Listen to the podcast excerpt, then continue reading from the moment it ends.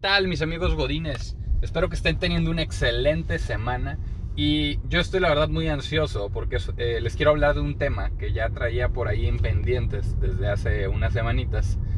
Y eh, este tema tiene que ver con una palabra japonesa que es karochi. Y karochi significa muerte por exceso de trabajo cuando lo traduces. Y yo sé que suena ilógico y suena loco pensar en que te puedes morir por trabajar tanto. Y a lo mejor algunos ya están pensando en agarrarlo de excusa y decir, ya ven, yo por eso les decía que tenía que descansar más, que trabajo mucho.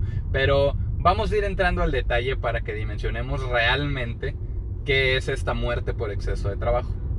Pero antes que eso, quiero comenzar por también este concepto, normalizarlo y decir que Así como en Japón se le conoce como karochi, en Estados Unidos, Canadá, en México ya es cada vez más común escuchar el término del burnout effect. Así es, te quemas. Y no tiene que ver únicamente con un tema de cuántas horas trabajas, sino tiene que ver con que no encontramos un balance. Y ese balance, más allá de un balance en tu rutina, es un balance de prioridades porque pues es muy sencillo si tú te dedicas únicamente a trabajar, no haces ejercicio, no convives con tu familia ni con tus amigos, al final, pues es porque no tienes las prioridades establecidas que te permitan cambiar esa rutina. Y también quiero ser bien honesto contigo, porque muchas veces es, es, fácil hablar de dientes para afuera y decir que uno es de una manera o que uno tiene su rutina correcta o cosas por el estilo. Pero siendo muy honesto contigo y la gente que me conoce, yo por mucho tiempo, y, de hecho no considero que ya esté como superado, he sido una persona como le etiquetan workaholic. Es decir, trabajo, trabajo, trabajo, trabajo y más trabajo. Y el descanso después. El descanso cuando me muera. Y pues afortunado desafortunadamente, cuando tienes esta ética de trabajo, pues sí, generas avances y generas avances más rápido que otras personas por el simple hecho de que mientras todos trabajan 8 horas, pues tú estás trabajando 14 o 15. Entonces, simplemente por ese hecho vas generando un avance, un progreso y que repito, no está mal. Cuando está mal es cuando llegas al extremo, como yo también lo hice, de cerrarte a todo lo demás y pensar únicamente en trabajo dejando de lado el ejercicio, descuidando la alimentación, cruzándote a comer hot dogs vikingos en el Oxxo y papitas y cacahuates y refrescos porque no hay tiempo para nada más, ni siquiera para irte a cenar 30 minutos y regresar. A ese nivel estaba yo y a ese nivel estoy seguro que están muchos de los que me están escuchando. Porque no es algo fuera de lo normal. Y ahora al final este es un problema que no es tanto de un tema de la empresa. También quiero ser bien transparente. Tiene que ver con un tema tampoco de la persona, sino más un tema social. En el que, pues al final, el hecho de tener tú una jerarquía en el trabajo es algo bueno. Pero al final tenemos esta cultura de que el que trabaja más es héroe, el que trabaja más es mejor, el que trabaja más está más comprometido con la empresa y que es una cultura que poco a poco algunas empresas se están dando a la tarea de cambiar y que requiere muchísimo esfuerzo porque mientras traes gente de otras empresas que traen ese mismo chip del heroísmo, pues llegan, empiezan a trabajar hasta tarde, los demás dicen, pues espérate que yo no me quiero quedar atrás porque luego al final mi jefe va a querer promoverlo a él y empiezan a replicar esos comportamientos. Entonces realmente ponerle un alto a esto es, la verdad, complicado. Porque, como te digo, es un tema de cultura, pero también es un tema de comportamientos. Y que hay un fenómeno en el que si tú empiezas a generar un comportamiento en la mayoría de la gente, aunque haya personas que no crean en esos comportamientos, los van a empezar a replicar por el simple hecho de no quedarse afuera o de ser vistos como los diferentes o los raros. Entonces, para cuando acuerdas, todo tu departamento se está quedando hasta tarde esperando que se vaya el jefe para que vea tu cara. Casi, casi hasta buscas la oportunidad para ir al baño justo en ese momento para que te vean que estás ahí, que tú sí tienes la camiseta puesta, que tú sí estás comprometido. Pero quiero retomar el tema de las prioridades. Porque al final esto tiene que ver con que no están las prioridades claras. Y una pregunta que nos hacían en, en una academia de liderazgo la que participé era, ¿quién está pagando el precio de que tú no tengas las prioridades correctas? O de que tú no tengas el poder de decisión para decir no o para decir ya basta. Porque si te pones a pensar vas a decir, pues sí, pero yo me quedo porque tengo mucho trabajo. Y dices, ok, tienes mucho trabajo, pero sigues recibiendo más trabajo. ¿Por qué? Pues porque quiero seguir teniendo trabajo. Y en este círculo vicioso, nunca hay un momento en el que seas honesto contigo mismo y con tus superiores diciendo, ¿sabes qué? Ya si yo empiezo a aceptar ese tipo de cosas, le va a pegar a la calidad de mis entregables, le va a pegar a mi tiempo, le va a pegar a este proyecto. Pero no tenemos estas conversaciones valientes como para decir alto. Y me voy a ir más a fondo todavía. Para muchas personas, la posición que tienen en la empresa se convierte en su identidad. Y cuando les preguntas cuál es tu propósito en la vida, te dicen trabajar. Y si no te dicen textualmente trabajar, te dicen ser X o Y jerarquía. Ser el director, ser el CEO, ser el CFO, ser lo que sea, el gerente, la jefatura. Ese es mi propósito en la vida. Y lo puedes decir en frente de tus amigos godines y a lo mejor ya hasta te aplauden porque van a decir, wow, es un tipo con visión, con ambición, que quiere llegar muy alto.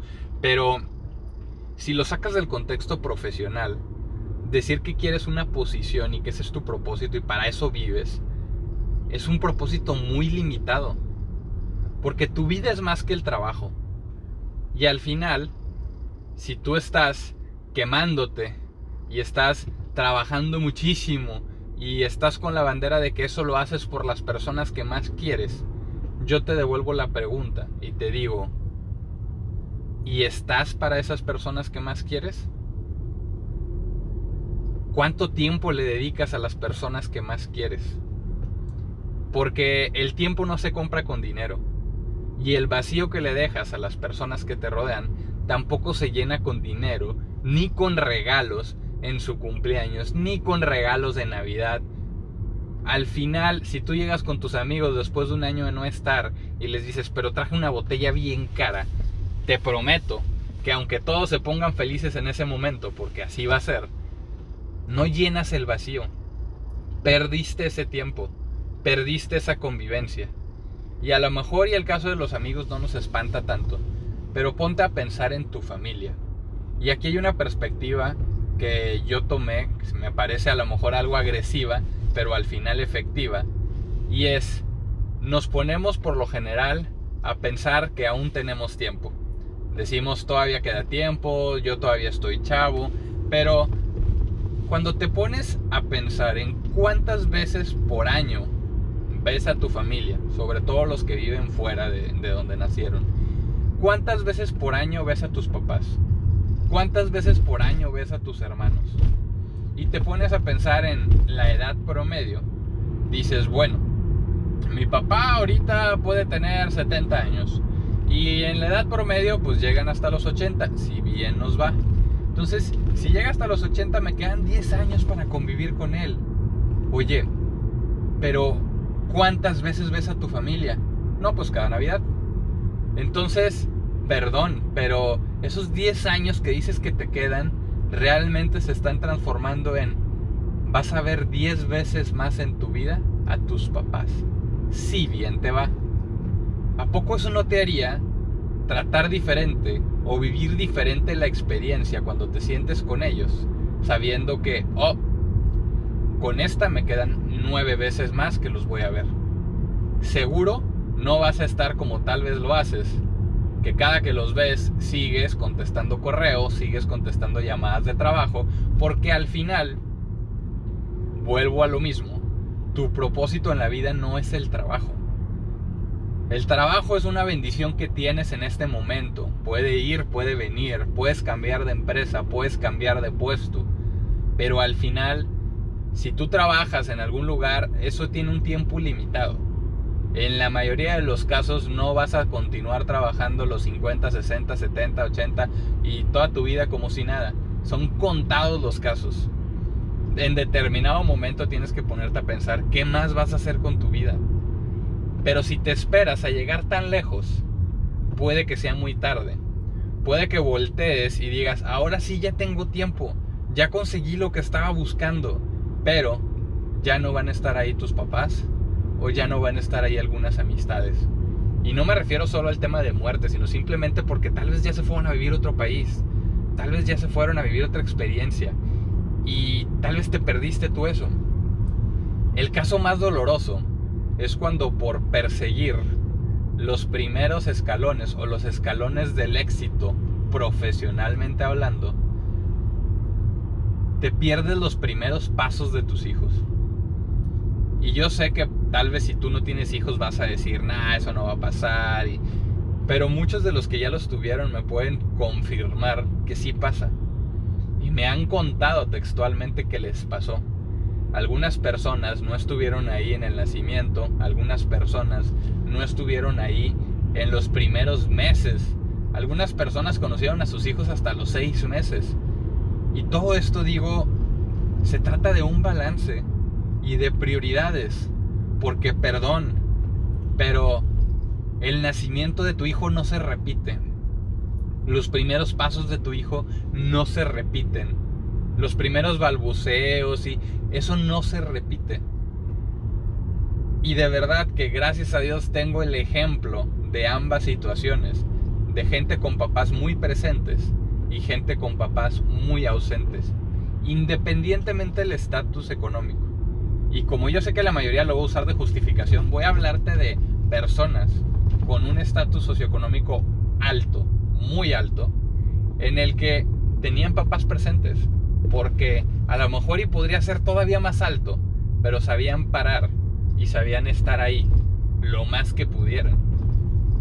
Por otro lado, personas que tenían un estatus socioeconómico muy alto y traían a lo mejor carros de lujo y todo, pero nunca estaban sus papás. Y a pesar de que tú dirías, lo tiene todo, tiene todos los bienes materiales, tiene carro, tiene casa, vive en la colonia más rica de Monterrey, y cualquier cosa al final, la queja de estos hijos era, pero nunca está. Así que, regresando un poco al tema, a lo que te quiero invitar es a que tengas un balance. Porque sí es cierto, hay una enfermedad que se llama karochi en Japón, que le decimos burnout en diferentes partes del mundo y que al final es la muerte por el exceso de trabajo y por no saber balancear tu vida. Y se me hace demasiado triste que podamos llegar a ese tipo de cosas, en el que nos enfoquemos tanto en el trabajar para ganar dinero, para comprar cosas, cuando lo más importante no se compra. Y ojo que no te digo que no trabajes y no te digo que no seas ambicioso, porque sería echar mentiras. Porque al final yo sí soy una persona ambiciosa, que le gusta mucho trabajar, de una ética de trabajo muy fuerte, pero a lo que tienes que intentar, y es un proceso constante, es de que eso no te cueste el estar presente. Que no sacrifiques el afecto, que no sacrifiques esos momentos tan bonitos que puedes vivir con tu pareja, con tus amigos, con tu familia. Porque créeme, no lo vale. Y no importa el carro que traigas, no van a revivir a tus seres queridos. Y no importa el carro que le des a tu hijo, no se va a sentir amado por el simple hecho de que le diste un carro caro, que sus amigos le aplauden.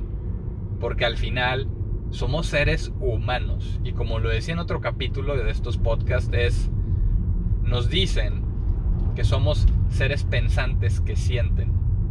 Pero en el fondo somos seres emocionales que piensan. Y es bien diferente porque no somos robots, no somos máquinas y hay cosas que no se pueden reemplazar. Y sí, hay cada vez más acciones que están tomando las empresas que están poniendo regulaciones, políticas, procesos que buscan cuidar que no se den este tipo de comportamientos. Que buscan cuidar que tú como jefe no hagas un ambiente de trabajo hostil, porque eso aumenta los niveles de estrés y tal vez no requiere a la persona tantas horas para llegar a su casa estresado y para llegar a su casa tenso y con miedo y frustrado y que eso tenga impactos en su salud. Cada vez hay más reglas y más procesos.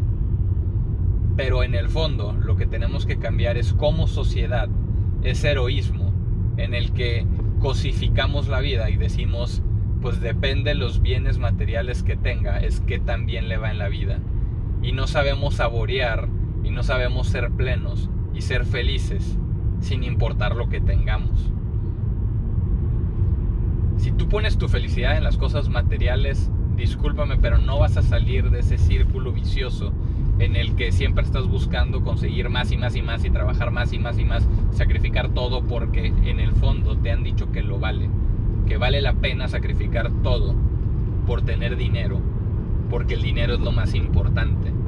Pero a pesar de que le echamos pestes a las nuevas generaciones, yo de verdad que lo reconozco, porque la diferencia entre la cultura anterior de trabajo y la actual es que las nuevas generaciones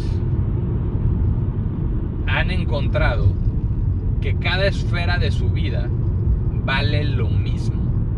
Dinero, salud, familia, amigos, vale lo mismo. Entonces para ellos, si tú les dices sacrifica cinco esferas con tal de tener cinco mil pesos más, te dicen no, gracias. Si le dices, pues sí, yo no te voy a dar flex times, yo no te voy a dar eh, estos beneficios, yo no te doy home office, yo no te doy el otro, aquí trabajas 14 horas, pero te voy a pagar más dinero, no importa. Y saben decir que no. Entonces yo realmente en vez de criticarlos me lleno de admiración y digo, qué padre. Y hay que aprender a ser más como ellos. Porque ellos ya encontraron algo que a nosotros nos ha tomado 10, 5, 15, 20 años entender y que seguimos en proceso de entender porque no podemos decir que ya está cerrado el capítulo y que ya todos entendimos. Entonces, de verdad, no llegues a ser víctima de este karochi, de este burnout, porque estás más cerca de lo que crees. Que ese es otro mensaje importante que te quiero dar. Cuando te hablan de muerte por exceso de trabajo, yo dije, puff, imagínate, si yo trabajo un chorro y no me muerto, pues ellos cuánto han de trabajar. Y cuando te dan las cifras, los médicos en Japón dicen que arriba de 80 horas de tiempo extra en el mes ya te ponen en riesgo de afectar de cierta manera tu salud. Y es por matemática simple, ¿eh? no, no, creas que es un tema de decir, ah, eh, tengo 7 horas 55 y listo, no, sino porque esas horas se las tienes que estar quitando algo. Se las tienes que estar quitando tu esparcimiento, a tu momento contigo, a tu momento para ti. Entonces, a partir de 80, 90 horas ya estás en esa zona de decir, pues eres, estás ahora sí que cada vez más cerca de sufrir este tema. O por otro lado, pues ya estás sufriendo tu salud ese tema. De, de 100 a 200 horas ya eres alguien con alto riesgo de padecer depresión, de padecer algún tipo de problema de salud y pues de tener una muerte súbita por exceso de trabajo, según lo que comentan en Japón y arriba de 200, pues bueno, ¿qué te digo? Es cuestión de tiempo y no importa si tienes 29, 30 años o si tienes 40, 50 años, puedes caer en eso. Entonces, al final, si tú sacas los números, para mí fue un hecho sorprendente, de verdad sorprendente, porque como te decía, yo me considero y por mucho tiempo he sido una persona workaholic, centrada en el trabajo, que se la pasaba trabajando muchísimas horas, que se la pasaba días sin dormir, en vivo, trabajando, y que realmente nunca me puse a pensar en eso. Y tal vez te, repites a ti mismo que esa crisis de ansiedad, que ese, esa depresión, que, que ese malestar estomacal, que todo ese tipo de cosas, dices, no, pues es otra cosa, no tiene nada que ver con mi trabajo. Pero al final, hoy descubro que sí, sí tiene mucho que ver. Y hoy descubro que aunque ese karochi suena exagerado y esa cantidad de horas suena como algo muy exagerado también, yo estaba en ese rango. Y no te estoy diciendo que estaba en ese rango bajo, no, en un rango alto, en el que eran alrededor de 14, 15 horas diarias, más días en los que no dormía y seguía trabajando, más trabajo los fines de semana. Entonces, digo, qué bueno que me di cuenta, porque si yo hubiera dicho, no lo veo y, me hubiera seguido dando palmaditas en la espalda diciendo que estoy súper bien, que soy el mejor y que qué bueno que lo hago así, porque eso es lo que me hace diferente. Entonces, pues tal vez si este podcast hubiera durado un par de años más y yo a mis 31 años me podría encontrar ahora sí que terminando mi experiencia de vida porque el joven quería ser el número uno, quería ser el mejor quería ser el gerente más joven, quería ser el que ganaba más dinero, quería ser él muchas cosas equivocadas. Porque en toda mi lista de las cosas que quería hacer en ningún momento puse que quería ser pleno, que quería estar presente para mi familia, que quería vivir en plenitud o que quería ayudar a más personas. Y me empecé a centrar únicamente en el trabajo, en las cosas materiales, en un estatus, en una jerarquía. Entonces lo que te quiero decir es, ok, entiendo. Sería hipócrita de mi parte decirte ya no busques más. No, claro que no lo voy a hacer porque yo sigo buscando más. Lo que te quiero invitar es a que seas consciente de qué precio estás pagando, de quién está pagando el precio y que a pesar de tener una rutina de altas cantidades de trabajo o muy demandante, busques este balance. Busques la manera de sí hacer ejercicio, busques la manera de al menos echarle una llamada a tu familia, busques la manera de estar en el momento presente. Y de esa manera vas a evitar, deja tú el caroche y el burnout y como lo quieras llamar, vas a evitar el arrepentimiento de haber dicho hubiera estado ahí. Porque, y con esto quiero cerrar, ayer mientras leía un libro me topé con una frase que decía mi abuela y que después repetía mucho mi madre. Y es, en vida hermano, en vida. Así que no me importa todas las cosas que dices que quisieras hacer. O, o, todo lo que dices que amas y quieres a tu familia. Es en vida. Y si dejas que se acabe la vida de esas personas que quieres sin demostrarles tu aprecio, sin demostrarles cuánto los valoras, sin decirles gracias por todo lo que has hecho por mí y conmigo, de nada sirve. Porque al final, cuando termina la vida de alguna persona, te topas con que hay mucha gente llorando, y lloran porque al final tienen esta palabra del hubiera bien clavada dentro de ellos. Y ahí en esos momentos era donde mi abuela decía en vida. Y ahí en esos momentos es donde mis padres decían en vida. Y así que esa frase la tengo tatuada adentro de mí. Y en efecto te la quiero compartir para que tú también la adoptes y te repitas en vida y te recuerdes que no sabemos hasta cuándo tenemos vida. Lo que sí sabemos es que si no lo hacemos en vida, no va a haber otra oportunidad. Que tengas un excelente día.